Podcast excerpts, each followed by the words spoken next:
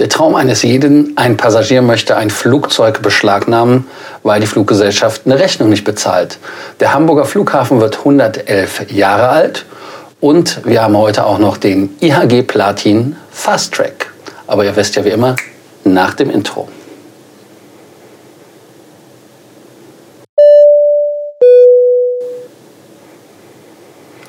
Auch heute gilt wieder wie immer Abonnierbefehl.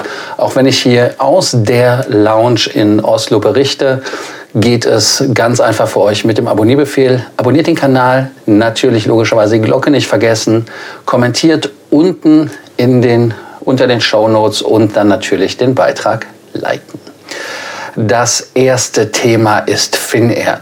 Finnair verspricht eine neue Premium Economy, aber vielleicht auch eine neue Business Class. Es gibt ja im Internet gerade so eine kleine Teaser-Aktion von denen. Das ist ein Video, das irgendwie 25 Sekunden lang ist. 2019 sollte es ja dieses Design-Update schon geben und die Premium Economy sollte auch 2020, glaube ich, eingeführt werden. Und zwar mit dem Motto komplett erneuerte Langstreckenkabine. Das lässt doch viel erwarten. Aber aufgrund von Covid ist das ganze Ausrollen natürlich etwas reduziert worden und man hat dann ja, sich darauf besonnen, dass man das jetzt machen möchte. Das Datum wird bekannt gegeben, soll irgendwie im Januar passieren, so sagt das Video. Die Farben sind wieder stark an der Finnair-Farbe Blau angehalten. Akzente sind Silber, Champagner, Gold, also Champagnergold und Schwarz. Also nicht mehr so wie diese nordische Kabine mit dem Beige und auch mit diesen Marimekko Kissen, Decken und so weiter und den Bezügen, die dann die Farbakzente gesetzt haben. Das Video, das wir gesehen haben bei Finnair, lässt natürlich viele Fragen offen. Aber was spannend ist, ist, man sieht eine Sitzplatznummer, und zwar den Sitznummer 3L. Das wäre also quasi rechts im Flugzeug am Fenster. Und das wäre ein Business Class Sitz. Also kommt vielleicht was von der Business Class. Dann ist die nächste Frage, wird es auf beiden Modellen angesetzt, auf der A330 und auf der A350? Dann weiter zur Premium Economy. Die Premium Economy sollte ja 2020 Ende kommen, aber man hat sich jetzt dazu durchgerungen, das jetzt erst zu machen liegt natürlich an der Pandemie wahrscheinlich, dass man die Sitze auch in der Menge nicht bekommt, wie man sie braucht. Also der Sitz soll stark modifiziert sein. Ich schätze mal, das ist jetzt meine Privatmeinung, dass man auch auf diesen Recaro-Sitz geht, weil man bei Finnair ja auch Recaro-Sitze einsetzt. Und das ist, wie wir bei Emirates gesehen haben, State of the Art. Und es wird eine eigene Kabine geben. Also nicht so wie bei Lufthansa, dass man die Economy, Premium Economy Sitze hat und dann dahinter die Economy Sitze ohne einen Teiler richtig. Also das Ding, was da drüber ist, ist ja kein Teiler.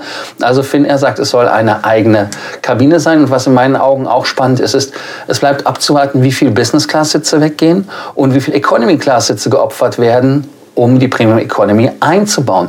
Denn auch wenn die Geschäftskunden nicht so schnell zurückkommen, wie es erwartet wird, aber es gibt die Leisure, also die Freizeitkunden, die immer mehr Premium fliegen, gerade jetzt in Covid-Zeiten. Also insofern, da gibt es steigende Zahlen. Passagier nimmt ein South African Flugzeug an den Haken oder an die Kette. Also das gab es ja schon mal in Deutschland. Das war ja dann der König von Thailand, die jetzige. Damals war ja noch der Kronprinz. Wurde ja auch seine 737-500 an die Kette genommen. Oder was du 400? Ich weiß nicht. Auf jeden Fall war es eine 737. Und der Passagier hat die South African Airlines verklagt in den USA auf einem Flug von ähm, Südafrika nach Amerika. Ich weiß gar nicht, ähm, wo das genau hingegangen ist in den USA. Auf jeden Fall war das in 2019 und er hat sich in die Hose gemacht, weil man ihm Flug, im Flugzeug nicht genug Hilfestellung gegeben hat. Es gibt, der Kollege ist ähm, gehbehindert, also er kann nicht laufen und ähm, es gibt in den Flugzeugen diese extra schmalen Rollstühle, die auch im Flug benutzt werden, damit die Passagiere auf Toilette können. Und er hatte sich da quasi dann in die Hose gemacht. Und das war für ihn ein traumatisches Erlebnis. Des Weiteren behauptet er auch, dass ein, eine Tasche mit medizinischen Geräten abhanden gekommen ist. Das ist natürlich auch ärgerlich. Also insofern, das sind zwei Themen, die unangenehm für ihn sind. Aber er hat 17.500 Euro circa an Schadensersatz zugesprochen bekommen vor Gericht und South African Airlines, weil sie auf ähm, unter Gläubigerschutz waren, waren aus der Nummer raus. Aber der Gerichtsvollzieher ist dann Ende Dezember, also 20. Dezember, aktiv geworden, hat in Lusaka, was liegt in Sambien, Sambia, ein South African Flugzeug beschlagnahmen wollen. Aber der Flughafen hat sich dann so ein bisschen eingemischt und gesagt, das geht gar nicht. Äh, logischerweise ist ja ein Sicherheitsbereich, konnte man nicht hintippeln. Und daraufhin ging man dann in die South African, ähm, ja, in die Büroräume, die es am Flughafen gibt, und hat dann Wasserspender, Sofa, Möbel, Computer, Drucker und so weiter genommen. Ich weiß jetzt nicht, in welcher in welchem Zustand die Sachen waren, aber spannend, dass das gemacht worden ist.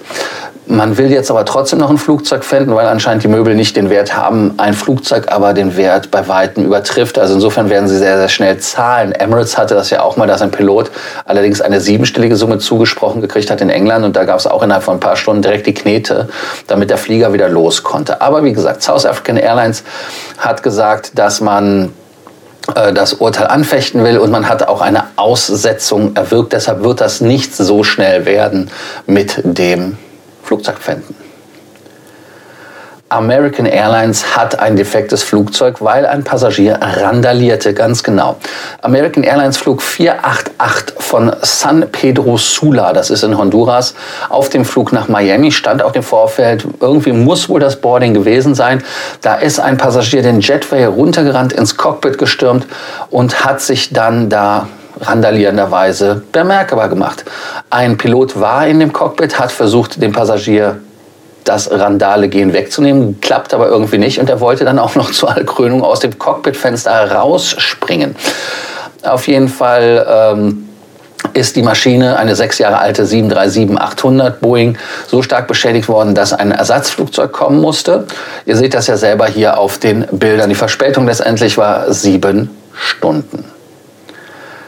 Weiter geht's aus der Welt der Boeings und den Boeing-Zahlen. Ganz genau. Gestern hatten wir Airbus. Airbus hat ja über 600 Flugzeuge ausgeliefert. Boeing hat die Zahlen heute bekannt gegeben.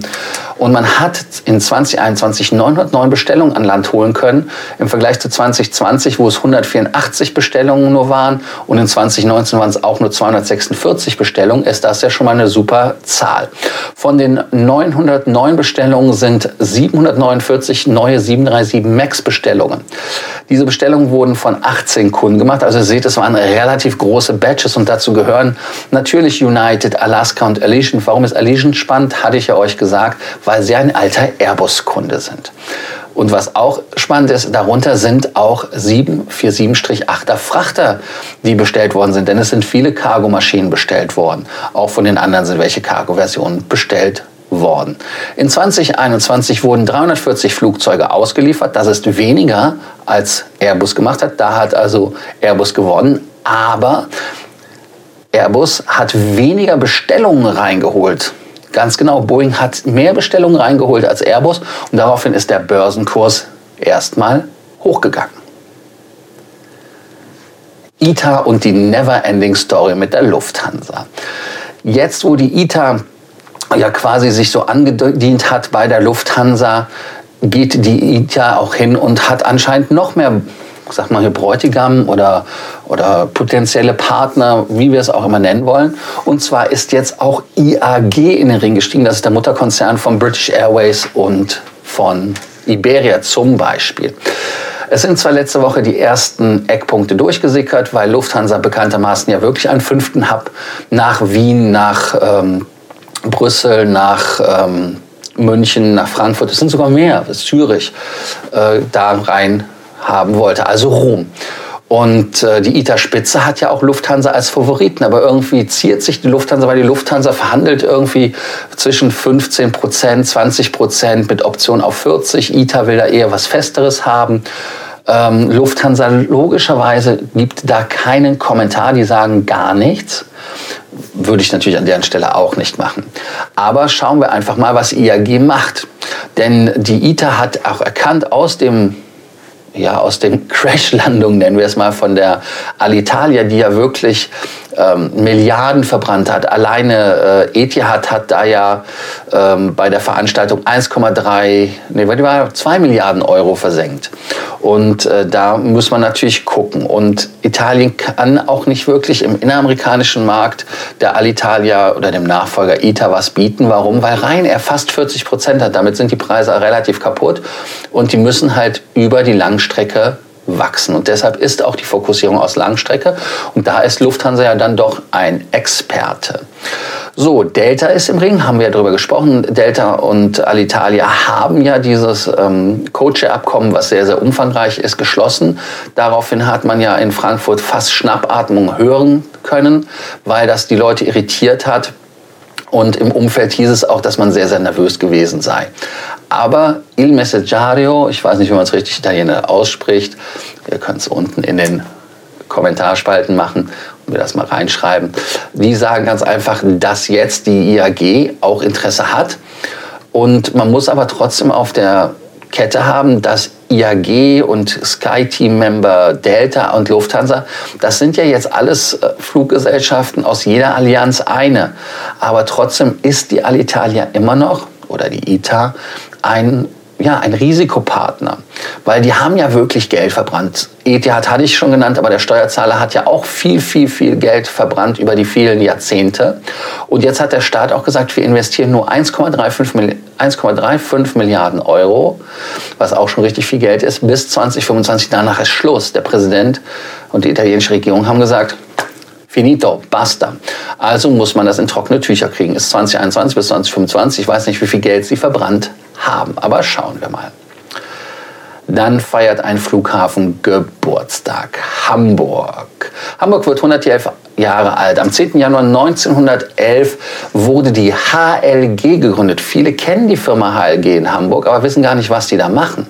Und zwar ist das die Hamburger Luftschiff, Luft, also langsam nochmal, Hamburger Luft Schiffhallen GmbH. Ganz schwieriges Wort. Hamburger Luftschiffhallen. Und die haben im ersten Jahr 241 Passagiere transportiert. Also sehr, sehr überschaubare Aktion.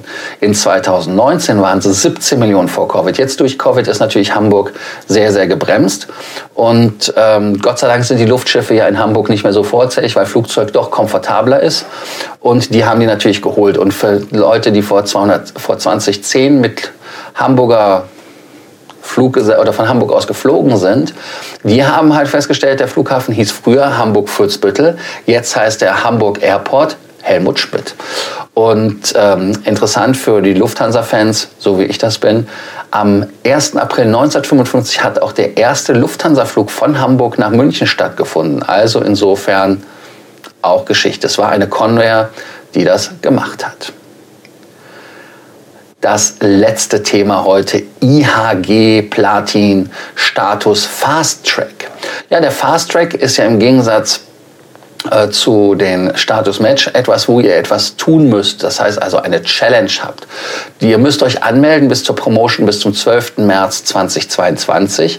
Aber man dingt sich extra aus, dass die Aktion auch früher enden kann. Also je nachdem, wie viel da los ist, denkt dran, kann ein Problem sein. Kann also schnell machen.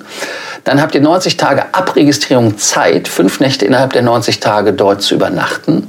Und dann bekommt ihr den Status. Früher war es natürlich der Spire-Status, der so gemacht worden ist, aber hier geht es halt auch mit dem IHG-Status.